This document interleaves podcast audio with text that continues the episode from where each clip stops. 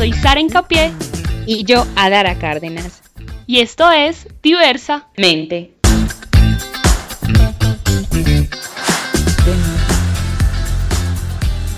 Un podcast creado por un par de amigas, colegas, ambas psicólogas. Y aquí vamos a hablar de todo un poco. Y por qué no, cuestionarnos.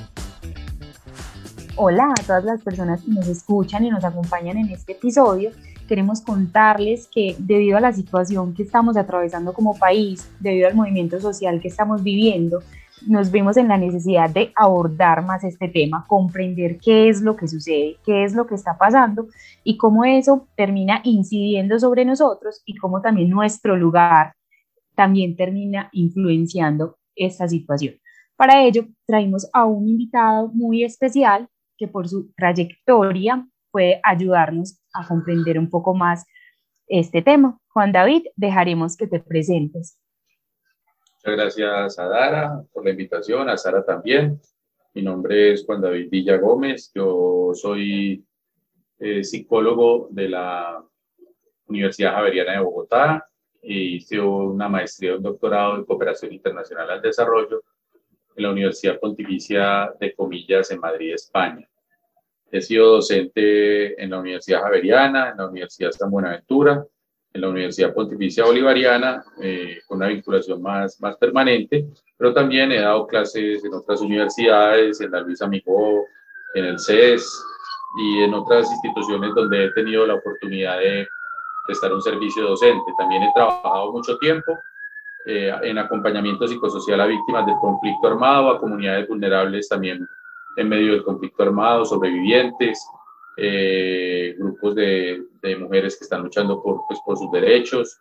Eh, también en España trabajé con mujeres inmigrantes en España y en temas de construcción de paz, reconciliación, memoria histórica y atención psicosocial como una forma pues de la intervención de la psicología social. Muchas gracias Juan David por acompañarnos. Cuéntanos, Juan David, cómo pudiéramos comprender un poco más el movimiento social que estamos viviendo en este momento, porque hay una incertidumbre en el aire y hay una suerte de pregunta que hemos leído y hemos escuchado de las personas cercanas o de las personas que hacen parte de esta comunidad y es cuál es el sentido, ¿sí? Al principio las personas decían, bueno, es por la reforma tributaria, ¿sí? Pero ya pasó, se cayó, entre comillas. ¿Y ahora qué? ¿Por qué sigue el paro? ¿Por qué hay manifestaciones? ¿Por qué continuamos viviendo lo que estamos viendo ahorita? ¿Cómo comprender un poco más esta situación?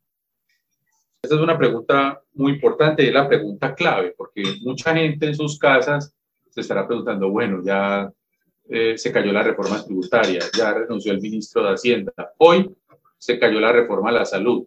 ¿Qué más quieren? ¿Cierto? Es una pregunta que mucha gente se puede estar haciendo. Pero lo que pasa es que para, para poder comprender qué es lo que está pasando en las calles, tendríamos que preguntarnos un poco por, primero por, por la historia de este país, cómo se han dado las cosas y por qué emerge este movimiento en este momento histórico. Creo que eso es un elemento, un elemento muy importante. Y lo segundo, pues eh, pensar digámoslo así, ya en un, contexto más global, qué es lo que está pasando con la implantación de, eh, de un modelo neoliberal que si bien no se ha implantado totalmente en el mundo, sí hay muchas políticas eh, eh, económicas, sociales, que han estado guiadas, digámoslo así, por los principios de esto que ya se llama el modelo neoliberal. Y esto pues obviamente tiene una incidencia global y por eso pues nos hemos encontrado con movilizaciones muy fuertes eh, de diferente índole en otros países latinoamericanos y en otros países del mundo, que entre otras cosas en todos pareciera eh, emerger un elemento muy importante y es el reclamo de una democracia más participativa, porque pareciera que esta democracia que tenemos es una democracia muy limitada que no permite la participación de amplios sectores de la población. Entonces, voy a tratar de, organizar mis ideas en esos, como en esos dos o tres puntos.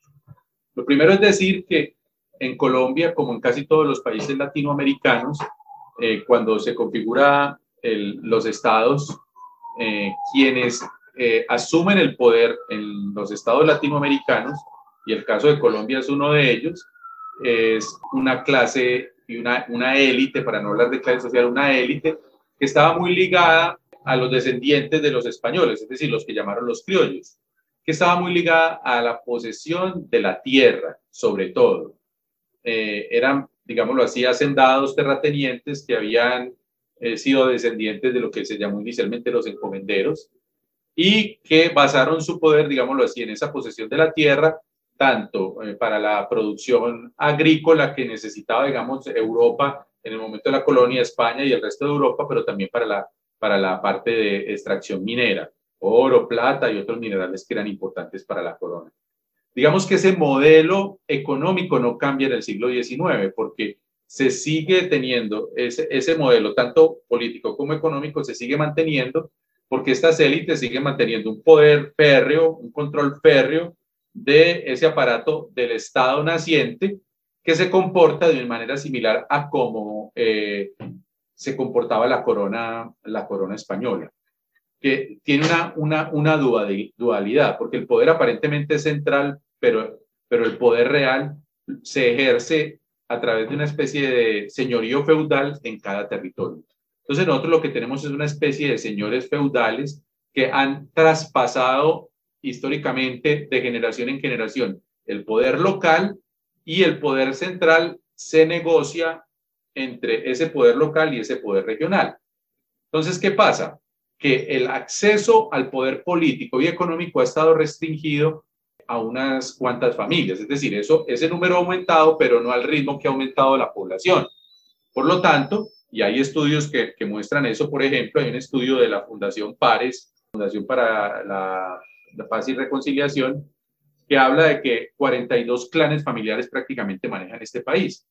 Algunos estudios dicen que más o menos entre 500 mil personas y un millón de personas controlan prácticamente el 80-90% de la riqueza del país. Entonces estamos hablando de una situación muy, muy compleja porque lo que genera es una exclusión histórica. Y esa exclusión histórica ha tratado de expresarse de diferentes maneras en diferentes momentos a lo largo de la historia. Pero digámoslo así, en el siglo pasado tuvo unos hitos muy significativos.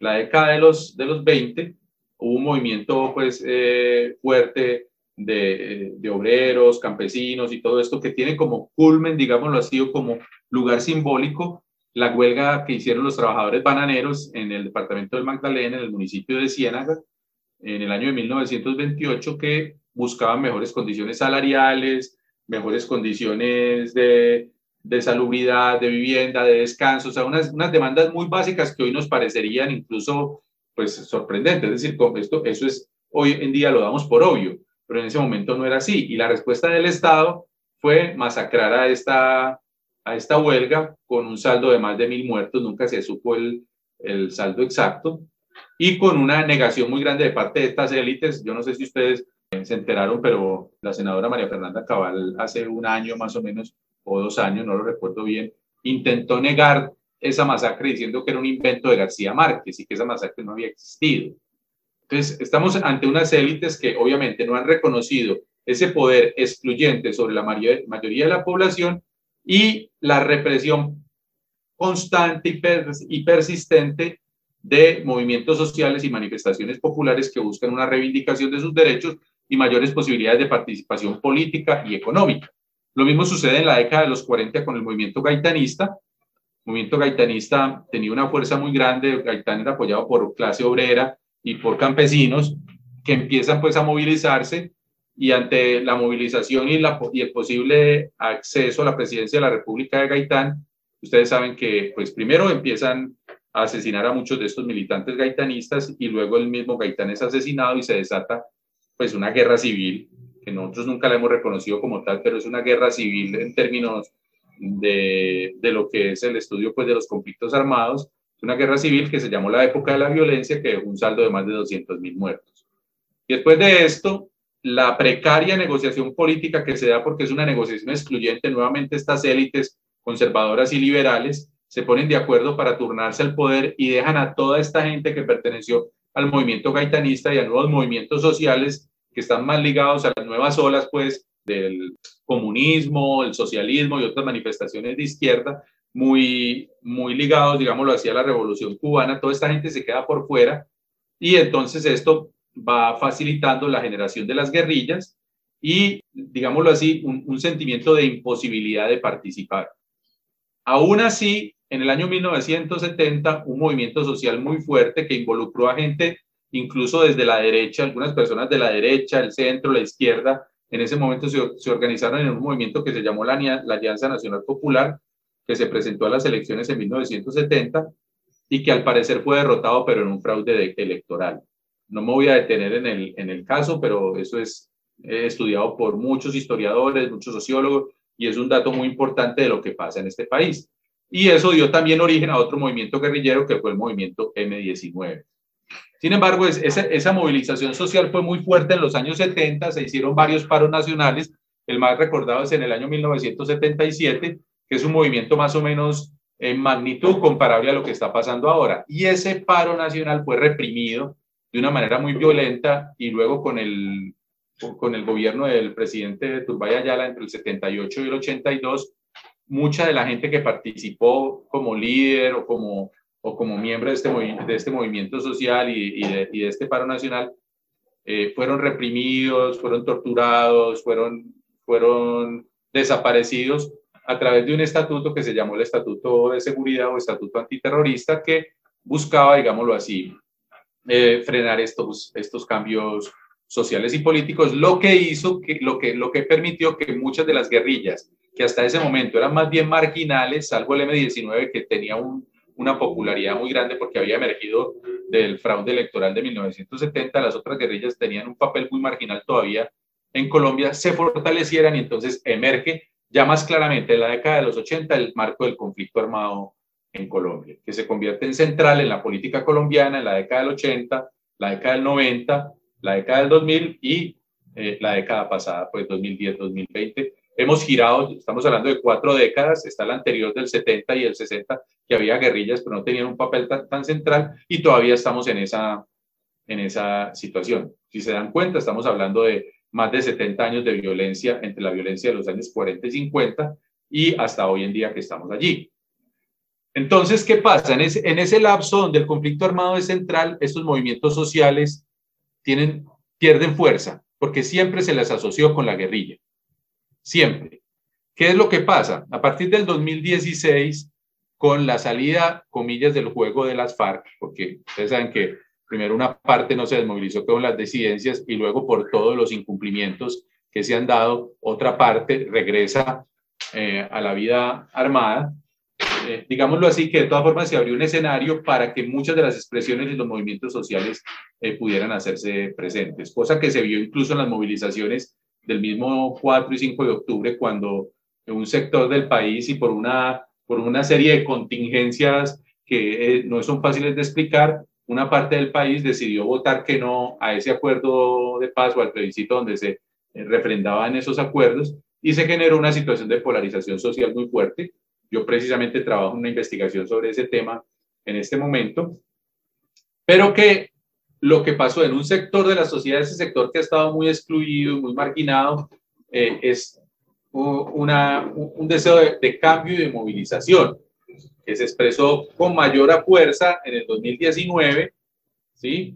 Eh, en una ola que se presentó en América Latina de movilización social, porque, es decir, hay un momento en el cual es tanta la exclusión, es tanta la concentración de riqueza en este país, es tanta la pobreza que, se está generando este, en este proceso de exclusión que ya hay gente que no aguanta más. Y sobre todo los jóvenes, porque estamos llegando a un punto donde, claro, se abrieron como ciertas oportunidades en un, en un momento determinado.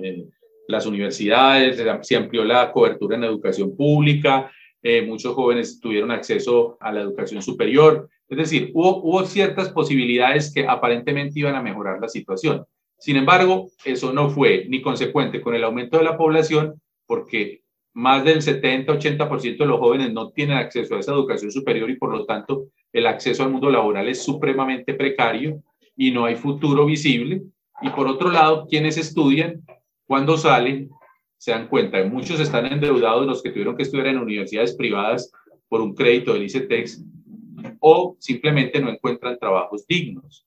Es decir, a profesionales graduados les están, les están ofreciendo salarios de 1.200.000, 1.500.000 máximo, y eso obviamente es una, una, una situación muy compleja y muy complicada que va generando una sensación de no futuro, que creo que es la que estalla ahora en, en los jóvenes, en los campesinos que cada vez también ven precarizar mucho más su situación, su situación en clases medias, medias bajas que ven que su situación no va a mejorar, sino que está empeorando, que se agrava con la pandemia y que hace que obviamente muchas de estas expresiones populares salgan a la calle y obviamente, pues como ya lo han dicho muchos analistas, la reforma tributaria y los 1.800 pesos por la docena de huevos lo que hace es llenar, la, es la copa que rebasa el vaso y la gente está en la calle por eso. A eso hay que sumarle una cosa. La respuesta del gobierno ha sido muy poco inteligente, eh, un poco, muy, muy poco inteligente desde una perspectiva democrática, pero quizás muy inteligente en términos de lo que es eh, el intentar fortalecer una, una mirada autoritaria del Estado, que es la que eh, rige, digámoslo así, los destinos del país en este momento. Eh, por lo tanto, muy poco inteligente porque al poner énfasis en una, en una respuesta policiva, y no solamente policiva, sino policiva con una policía militarizada, lo que va haciendo es la violencia tiene esa, esa dinámica, que la violencia escala. Cuando la respuesta es tan violenta, la gente escala en violencia y obviamente pues se ha ido aumentando el nivel de violencia de parte y parte, teniendo en cuenta que una violencia es una violencia mucho más letal en la medida en que tienen armas y todo esto y la otra pues es una violencia mucho más que responde a, a ciertos actos de vandalismo, las piedras y todo eso, el dañar ciertas cosas que, eh, o ciertos bienes públicos y todo eso que obviamente eso no puede ser de ninguna manera justificado, pero puede ser comprendido en una dinámica de violencia que se va dando de un lado y del otro y en el cual pues pareciera que nos estamos sumergiendo si no logramos ponerle un punto a esto y atender a algunas de las demandas más importantes que se están haciendo desde los movimientos sociales. Juan David, de acuerdo a todo este contexto que nos estás dando de la historia de Colombia y de todos los movimientos que han habido a lo largo eh, de estos últimos 70 años aproximadamente, ¿cómo entendemos hoy que las personas digan, bueno, pero son ellos los que están luchando, son ellos los que están afuera, que no tienen trabajo, que no tienen oportunidades. Y otras personas, quizás muy pocas, están diciendo, bueno, pero ¿por qué no trabajan? ¿Por qué no hacen? ¿Por qué no empiezan? ¿Por qué no ahorran? ¿Cierto? Todo un montón de, de discursos muy salidos de contexto y que no logran entender esas dinámicas que se están viviendo afuera. ¿Cómo mm. invitar a que esas personas que no, quizás no han vivido esa triste realidad que a muchos otros eh, nos ha tocado vivir, qué se les puede decir para empezar a tener como una sensibilización de esto, que no solo viene sucediendo hoy, sino que como nos has dicho, viene desde muchos años atrás? Mira, eso yo creo que tiene que comprenderse desde una dimensión que es eh, económica y, política. En términos económicos, Colombia, eh, si bien es un país rico, es decir, la riqueza que tiene el país es muy grande, el nivel de concentración de la riqueza de Colombia es mayor que, que muchos de los países del mundo. Colombia está entre los cinco países más desiguales del mundo.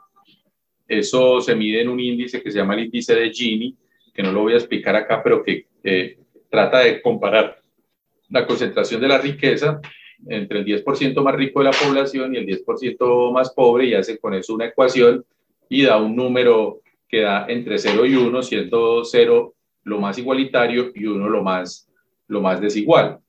Digamos que los países que, están, que son más igualitarios, que son los países nórdicos, están más o menos en 0.18. Colombia siempre está en 0.53, 0.54, 0.57 y es uno de los países más desiguales del mundo.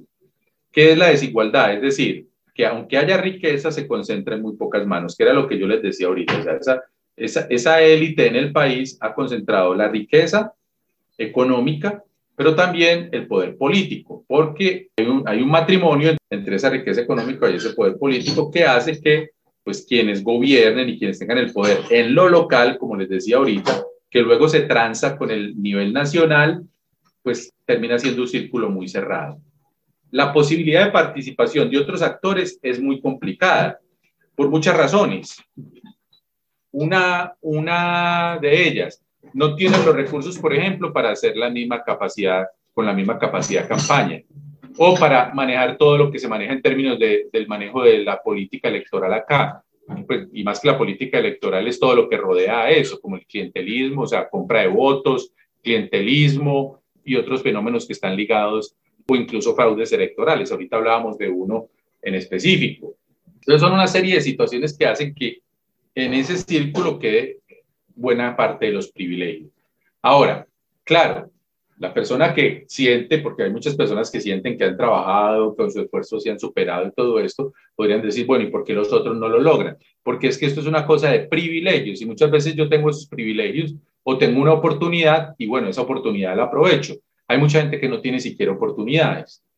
Entonces, ¿qué es lo que pasa? Mucha de la gente que está en las calles en este momento, como dice, es que quieren todo regalado. No, ahí hay gente que estudió, hay gente que, que, que ha luchado hay gente que ha formado empresa y se ha quebrado, hay gente que, que está intentando estudiar, ¿sí? Hay chicos y chicas que para poderse pagar la carrera han vendido brownies, dulces, o han tenido que trabajar en un restaurante o en un bar de noche. Es decir, hay, una, hay mucha gente que está luchando, pero cuando un sistema cierra las posibilidades de acceso a los beneficios y a derechos básicos, ¿sí?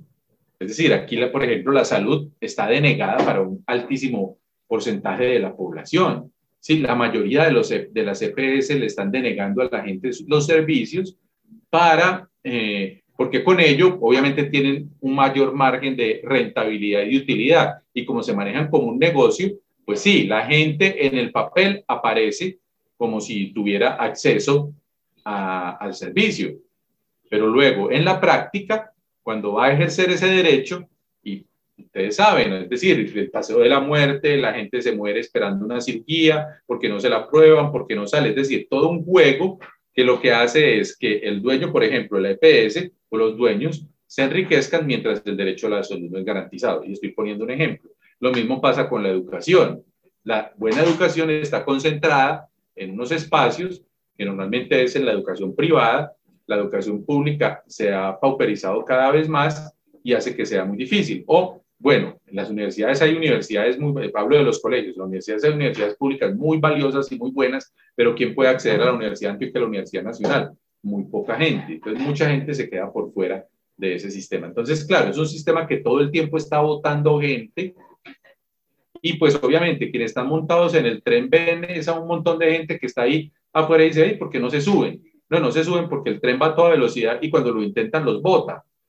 Entonces, se, trata de, mirar las cosas desde la perspectiva en que vive la gente. Claro, cuando uno trabaja con las comunidades, cuando uno trabaja en el campo, en el territorio, con las comunidades campesinas o los barrios, yo he trabajado mucho más en la parte rural, en, municipios y todo esto, pues uno, uno ve la precariedad y la dificultad para poder acceder a lugares incluso en los que uno está.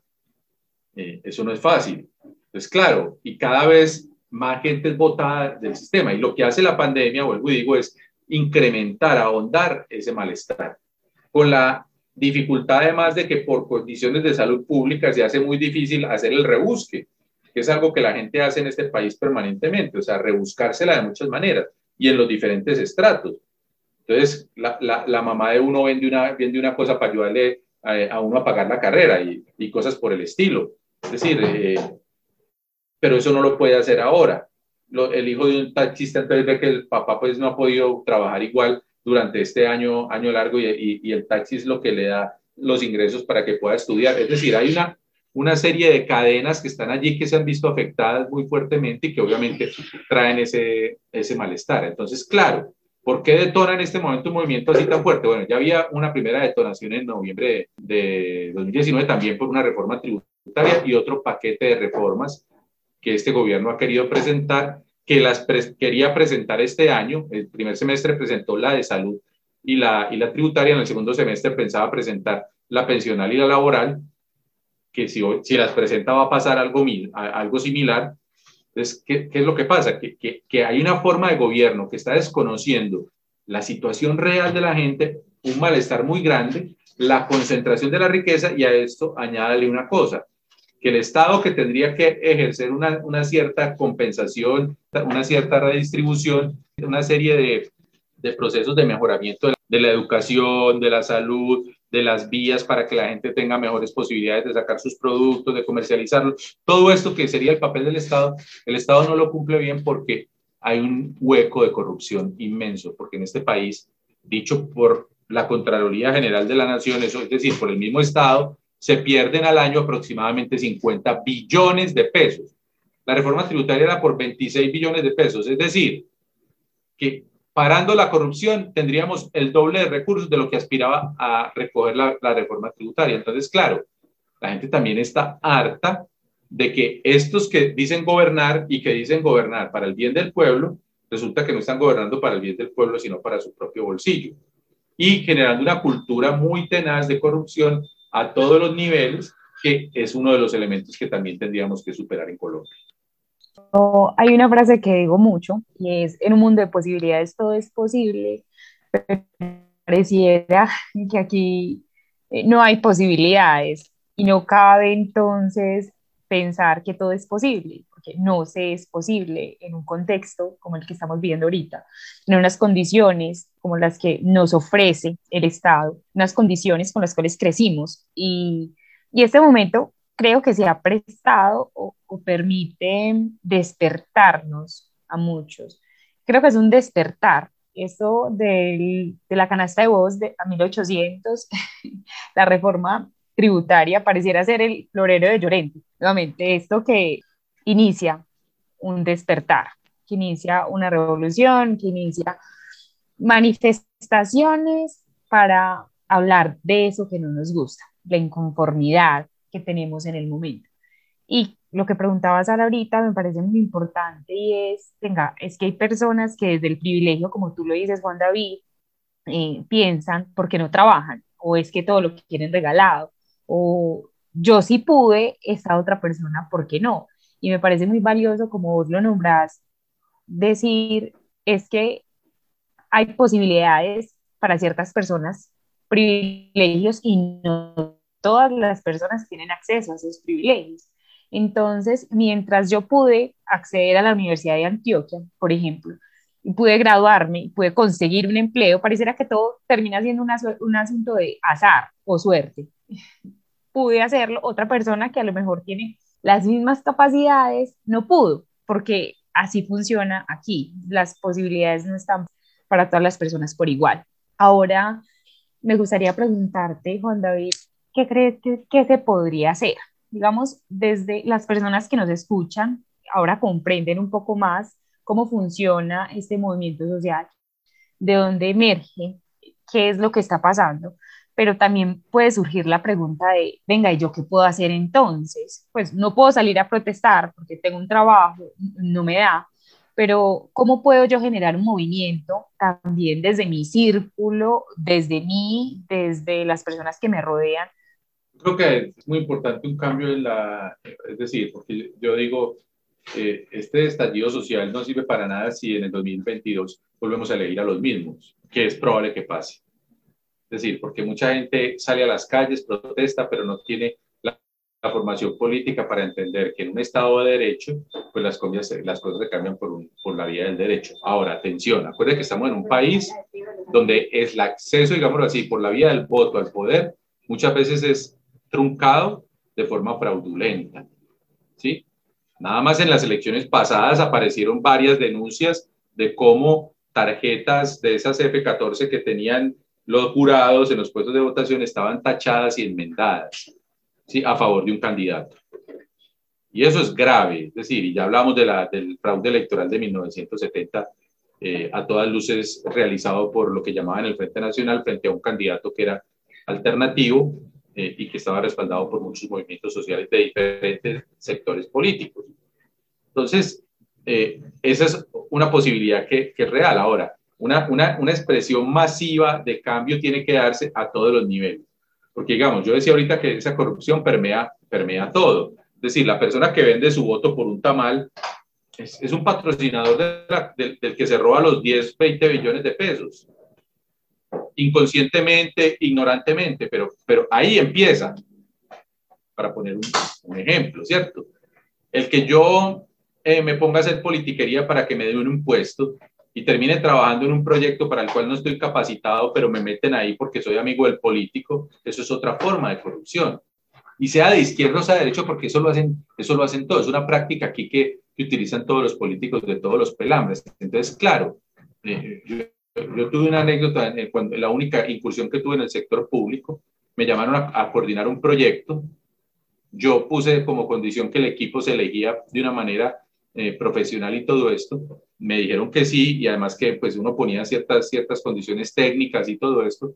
Resulta que fue tanta la presión de la politiquería que empezaron a intentar a meter un montón de gente que no tenía idea. Yo tuve que renunciar porque yo no iba a aceptar coordinar un proyecto con gente que no tenía las capacidades para hacerlo. Entonces, claro, mire cómo esto permea todos los niveles y en ese sentido, incluso mucha gente que estudia, mucha gente que se esfuerza, ve negadas sus posibilidades de acceso porque obviamente en esta forma clientelar de manejar la política, pero también la economía y todo esto se hace muy difícil que haya un acceso eh, real y posible para la gente. Entonces, cuando digo, ¿qué hacer? Yo pienso que el cambio tiene que ser sistémico. Y cuando digo sistémico, no es solamente del, sistema político y económico que tendrían que darse, ¿cierto?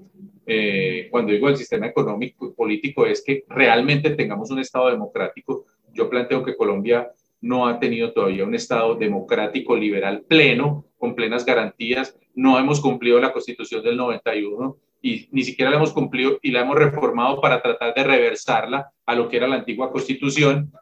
Entonces, ni siquiera eso, que por lo menos cumplamos en tener un Estado democrático, un Estado liberal y un Estado eh, social de derecho, que es lo que propone la Constitución del año 91. Y en términos económicos, obviamente que se puedan abrir mayores mayores oportunidades. Claro, es difícil, es complejo. Eh, hacer empresa desde abajo en Colombia es muy difícil precisamente porque las élites que manejan ese, ese círculo niegan la posibilidad. Yo tengo un caso, mi papá trabajaba en una empresa de gaseosas aquí en Antioquia, que es una empresa nueva, incluso era de un capital importante aquí en Antioquia.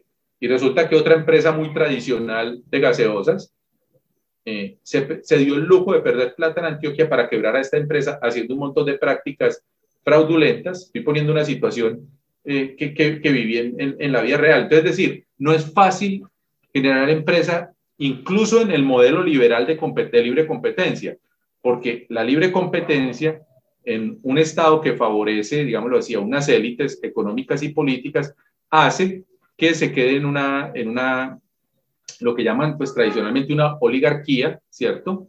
O eh, en, un, en, un, modelo económico, pues yo digo que el modelo económico colombiano más que un sistema neoliberal o liberal, es un modelo mucho más de tipo feudal, donde se comparten privilegios y donde la gente le cuesta mucho acceder a ciertos lugares y que incluso para poder acceder a ciertos lugares tiene que acudir a formas a veces incluso ilegales, saltarse, saltarse la norma o fenómenos como los que se han dado en Colombia ligados al contrabando, el narcotráfico y otras formas de ilegalidad que son las que permiten que algunas personas eh, puedan prosperar.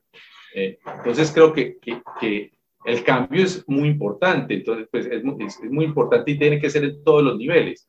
¿En qué nivel puedo actuar yo? Yo, por ejemplo, soy docente y mi nivel de actuación está en acompañar a los estudiantes a que estén donde estén, puedan tener conciencia de ese marco histórico, social y político que constituye su subjetividad, porque una cosa no está ligada a la otra. Yo pienso que los cambios sociales tienen que darse también en cambios del campo ético y del campo donde uno se constituye como sujeto, como persona, con las decisiones que tiene que tomar, porque uno dice, no, es que yo acepté este trabajo porque me tocaba. Les pongo el caso este que le estoy diciendo cuando trabajé en el sector público. No, pues que en eso es lo que trabajo, voy a perder mi trabajo. Pues decido que me voy porque sí, es que yo no puedo aceptar esas condiciones. Nos falta también asumir esa posición ética, ¿sí? Que es muy importante, que es lo que fortalece la ciudadanía y que posibilita que haya transformaciones también que, que sean eh, de otro orden. Entonces digo, en, los dos niveles, en el nivel colectivo político, en el nivel económico, pero también en el nivel subjetivo. Y eso pasa, como les estoy diciendo, por una concientización de lo que es uno, del lugar donde uno se construye como sujeto ¿sí? de los determinantes que lo están acompañando y cómo de una u otra forma esos determinantes pueden ser transformados cuando uno se compromete con la transformación de esa realidad. Entonces, claro, ¿qué es lo que suele pasar? Que nos abstraemos de esas realidades sociales, políticas y económicas, pensamos que eso no tiene nada que ver con nosotros, tratamos de sobrevivir en la lógica del sálvese quien pueda, en efecto algunos logran salvarse, otros que no se salvan se hunden, y pues bueno, cada uno mirará a esos que se hunden desde diferentes lugares, ¿cierto? Algunos los mirarán con misericordia y compasión, otros con lástima y vergüenza y otros con rabia e indignación, como ustedes lo señalaban ahorita, pues hay gente que no quiere trabajar, eh, el que es pobre es pobre porque le da la gana y porque no quiere, no quiere salir adelante y todo este tipo de, expresiones que, que se utilizan, pero que en realidad lo que están expresando son formas a través de las cuales se hace realidad mucho de lo que está pasando en términos sociales, políticos e históricos. Entonces es una condición, como ustedes lo decían ahorita, de doble vía. una transformación en el orden colectivo y una transformación en el orden personal. Estoy comprometida en esa, esa transformación, porque probablemente aquí puede estar escuchando una persona que tiene un negocio y que en ese negocio no le paga lo justo a sus trabajadores o que no escatima oportunidad para explotarlos. Entonces, si yo tomo conciencia que eso puede cambiar y que puedo generar mejores condiciones en mis trabajadores, probablemente estoy contribuyendo a que el malestar social que hay se acabe, para poner, para poner un ejemplo, ¿cierto? O si yo soy un trabajador, soy un profesional y, por ejemplo, acepto condiciones ominosas o condiciones que me están vulnerando mi dignidad y todo eso también participo de ese, de ese orden sistémico y no lo estoy contribuyendo a, a, transformarlo. Ahora, en medio de todo esto, la movilización ha sido muy bonita. Toda la parte de, de, de, actividad eh, lúdica, los mensajes que se han transmitido y la fuerza que ha tenido, porque miren que sí han tenido logros importantes al caerse la reforma tributaria, al caerse la reforma a la salud, al tener que renunciar un ministro, otra ministra de, de Cota por decir algo que no correspondía también tuvo que renunciar. Es decir, sí hay un poder, un poder ciudadano y ese poder ciudadano lo podemos ejercer no solamente en las calles, sino también en una cultura política que, como les decía ahorita, nos permite elegir a mejores representantes para las instituciones, personas que no estén en función de su lucro personal, sino que estén verdaderamente por, por un servicio público. Y creo que eso puede ser eso puede ser también posible y factible en la medida que cada vez más desarrollemos una cultura política. De acuerdo, es que como sociedad hemos estado muy acostumbrados a vivir en malestar y pensamos que eso es lo normal y, y empezamos, como estoy diciendo, a normalizar esa violencia, esas injusticias, al mal pago, también al maltrato, a que todo sea difícil para conseguirlo, cuando el Estado debería garantizar lo mínimo vital para que las personas, todos pudiéramos tener las mismas oportunidades y que cada cual, de acuerdo a sus gustos, motivaciones, expectativas, pues sepa aprovecharlas. Y Juan David, te hago una pregunta, ¿cómo ayudarle a las personas a entender un poquito que hoy están despertando, que hoy están teniendo una conciencia de esta situación social, de este movimiento, aunque no todas se ven afectadas en las mismas medidas, pero están teniendo como una conciencia de lo que está pasando, pero tienen miedo, tienen miedo de, lo diferente, de lo otro que está al lado, del otro, de las otras propuestas, de no vamos a hablar como de un lado ni del otro, sino que tienen miedo a lo diferente, a nuevos políticos o a nuevas políticas que puedan de pronto dañar de alguna manera es esa incomodidad cómoda en la que estamos acostumbrados a vivir.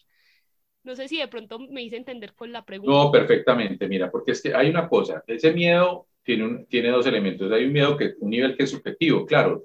Normalmente tenemos miedo a lo, a lo nuevo, a lo diferente, pero muchas veces cuando nos atrevemos a algo diferente en la vida, muy, eh, hablo en el nivel individual, muchas veces eh, llegamos a algo insospechado y que es muy positivo.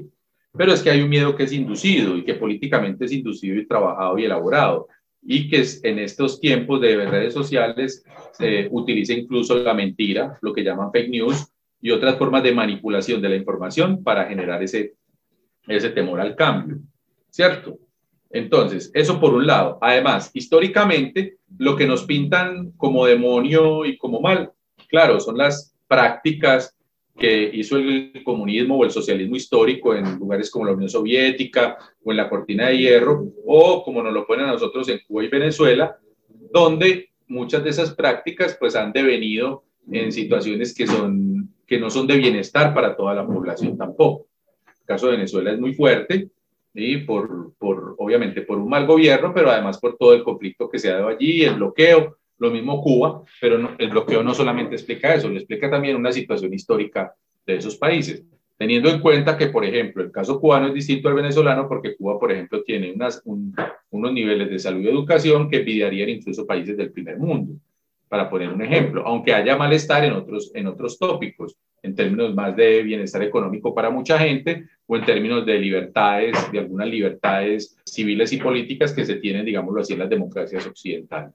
Entonces, claro, está ese temor, esa angustia.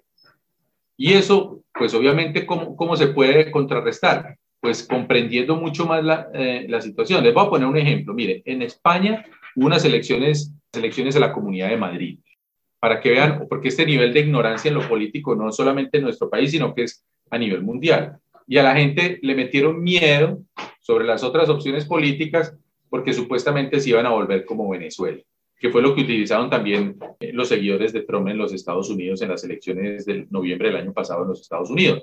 Es decir, estamos llegando también a unos niveles de ignorancia en la gente, de déficits educativos, de comprensión de lo político, de comprensión de lo histórico y de lo social, que la gente se hace fácilmente manipulable porque la gente está todo el día trabajando, logrando sobrevivir, sostener a su familia, eh, tener eh, unos niveles de afecto satisfactorios y eso hace que no tenga todo el marco de la información y se limite a su pequeño metro cuadrado, a su pedacito, sin comprender todas las implicaciones que hay a nivel global. Entonces, claro, cuando viene un político X o Y que propone algo distinto y lo señalan, algunos utilizan eso de que es que esto del comunismo, el castrochavismo, que nos vamos a empobrecer, que nos van a expropiar y todo esto, la gente entra en ese, en ese temor muy grande sin comprender siquiera lo que el otro está planteando, lo que quiere lo que quiere ser sin comprender, por ejemplo, ni siquiera las, hablando en, un país que ha tenido guerrillas, porque dicen, no, es que, eran guerrilleros, que yo no sé qué, o que, o que se va a tomar el país la guerrilla, ni siquiera comprenden la diferencia entre unas guerrillas. En mi investigación lo vemos.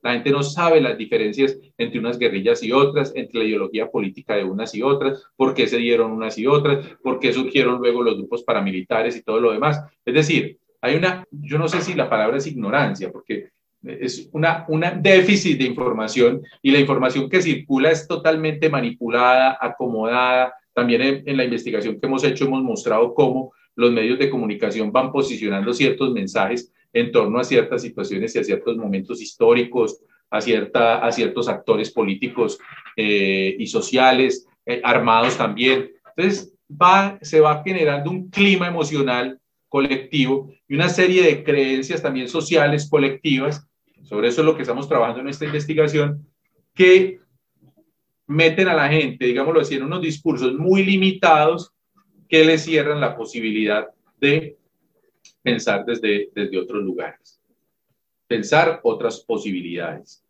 y abrirse a nuevas formas de, del ejercicio de lo público, de lo político. Eh, mucho más en un país que ha estado atravesado por tanta violencia, porque la violencia ha sido muy útil para quienes están en el poder mantenerse allí. Por eso la necesitan, por eso algunos de esos sectores del poder han luchado para que no desaparezca, para que no se hicieran acuerdos de negociación política con, con las guerrillas, con las insurgencias armadas. Es decir, porque el punto de la violencia es un punto muy útil porque precisamente la violencia lo que moviliza es el miedo. Y frente al miedo, el miedo te infantiliza, el miedo te pone en una situación de inermidad de sentirte impotente y entonces cuando tú estás en una situación infantilizado buscas como hace el niño, busca un papá muy fuerte que lo proteja. Y ese discurso lo tienen muy claro las élites porque muchos de ellos se ofrecen como papás, comillas, que van a proteger a este país. Entonces eso es un, un modelo patriarcal muy fuerte, un modelo eh, autoritario muy fuerte porque ese papá que te castiga al mismo tiempo es el que te protege. ¿Sí? Es una lógica que ha estado instaurada no solamente eh, en la sociedad, sino también en la forma como hemos configurado incluso el orden, el orden familiar. Entonces, eso que pasa en lo macro se repite en lo micro. Y estamos muy articulados en la construcción subjetiva, por eso estamos diciendo, la parte psíquica y subjetiva no se desliga de eso, articulados desde allí. Es que lo reproducimos. Y por lo tanto, desde ese temor, desde esa inermidad, desde esa necesidad de protección, invocamos a ese que dice ofrecer esa protección, esa seguridad para sentirnos tranquilos. ¿Cuál es el costo? El costo es una sociedad cada vez más precarizada en sus grandes mayorías, más excluida y por lo tanto, pues más propensa a que se presenten estallidos sociales como el que se acaba de presentar. Una última cosita que quiero decir, porque muy probablemente quien escuche esto podrá estar pensando, oye, ese, ese profe es como medio, medio mamerto, medio izquierdoso, medio guerrillero, y ahí vamos a aumentar, vamos a terrorista y, y a todo lo demás, ¿cierto? Y eso es parte del problema de esta sociedad. Yo trabajo el tema de la polarización y ahí está precisamente la polarización. Es decir, yo soy un crítico profundo de la lucha armada, no creo en la lucha armada, no creo en la, en la revolución tal como se pensó desde ciertas alas de, del comunismo y todo esto, no creo que por ahí esté la solución, no creo en esas alternativas, no creo en estados como la Unión Soviética, ni siquiera como Cuba, no creo en ese tipo de, de modelos creo en otro tipo de modelos, creo en otras posibilidades, ¿cierto? Pero cuando uno cuestiona el orden establecido, inmediatamente lo matriculan en, el otro lado. Y en eso, en eso pasa mucho, porque cuando uno plantea este tipo de cosas, pero también cuando cuestiona ciertas formas históricas a través de las cuales se manifestó eso del comunismo y todo eso, pues unos y otros, lo, porque para un lado a uno lo tildan de mamerto, de, de un montón de cosas, y para el otro lado a uno lo tildan de burgués, ¿sí? de acomodado, de, insensible y de un montón de cosas, o de que simplemente eh, está desconectado de las bases populares y un montón de cosas que, de discursos. Ambas, cuando usted se casa con una ideología y se desconecta de la vida de la gente, de la realidad de la gente, del sentir de la gente, eso es muy grave. Lo peor siempre es montarse en una ideología capitalista, comunista, llámenla como quiera, ¿sí? O religiosa también, ¿sí? O sea, es decir, el, que ama a Dios y no ama a su hermano es un mentiroso y el que ama la patria y no ama a sus compatriotas también es un mentiroso. Es decir, es, es algo desde de sentido común. Es claro, ¿desde dónde hablo yo? Ustedes ya lo han dicho. Los, lo hablo desde, desde los procesos de acompañar comunidades, de acompañar a mucha gente en sus tránsitos de superar eh, ser víctimas de la violencia política en Colombia, víctimas de las FARC, víctimas del ELN, víctimas de los paramilitares, de las fuerzas militares. Es decir, en este país hay mucho dolor acumulado, son más de 9 millones de víctimas, son más de 21 millones de personas que están en la pobreza, en la pobreza según el DANI. Entonces, hay mucho dolor y mucho sufrimiento. Y desde ahí, ¿cómo acompañar esos procesos de la gente, esas vivencias, esos sufrimientos, porque la gente sufre en la vida cotidiana para poder sobrevivir? ¿Cómo acompañarlos para que podamos tener una sociedad mejor, un mundo mejor, en el donde todos, el de la derecha y el de la izquierda, el rico y el pobre, puedan ser incluidos? Sabemos que yo no aspiro ni a una igualdad total ni nada de eso, aspiramos a unos niveles de equidad donde haya una justicia y una dignidad para todos y todas y que todas las noches la gente pueda llevarse un plato de comida, pueda dormir bajo un techo digno y pueda tener aspiraciones vitales, pueda tener recreación, pueda tener bienestar, pueda tener salud y pueda tener una vida digna. Creo que eso es lo mínimo que deberíamos dar a los seres humanos en este planeta. Y creo que hay muchos países sin que tengan sistemas de un lado o del otro, o sea, es decir, sistemas muy positivos, uno lo puede ver en países como Suecia, Noruega, los países nórdicos o, países que ahora en, la pandemia han sido un ejemplo como Nueva Zelanda, otros, otros modelos y otros países donde por lo menos hay un mínimo de dignificación del otro, hay un mínimo de ciudadanía y hay un mínimo de conciencia de derechos. Creo que eso es fundamental en nuestro país. Es muy importante que nosotros y nosotras y quienes están escuchando tengamos conciencia de eso, que los derechos son para cualquier ser humano por el solo hecho de ser ser humano y que los debemos garantizar como nación y como sociedad para todos y para todas. Muchas gracias. Juan David, eso que nos acabas de, demostrar, lo que, lo que acabas de hablar, creo que es un abrir de ojos también, tanto para nosotros como para las personas que nos escuchan, porque ignoramos mucho de la historia de nuestro país, ignoramos mucho del funcionamiento del sistema como tal, porque no nos lo enseñan no, no es lo que nos quieren mostrar. Como lo decías ahora, solamente nos muestran lo que quieren que veamos, solamente nos muestran un pedacito y no podemos ver todo el panorama. Así que gracias por hacer parte de, de, esto que nos muestra más, que nos enseña, que nos educa y que sobre todo nos ayuda a tener una mirada, una mirada crítica ante lo que afuera acontece Muchas gracias a todas las personas que nos escuchan en cada episodio. Queríamos compartirles que en Diversamente estamos brindando asesorías psicológicas para todas las personas que necesitan un acompañamiento en cualquier situación de su vida. Nos pueden escribir en Instagram, nos encuentran como arroba diversa-mente-pd y en Facebook nos encuentran como diversa-mente. Nos pueden escribir en cualquiera de nuestras redes y vamos a estar súper atentas para lo que necesiten. También puedes escucharnos desde Spotify, Anchor, Breaker, Google Podcast y Radio Pública. Y no se les olvide, todos somos diversamente.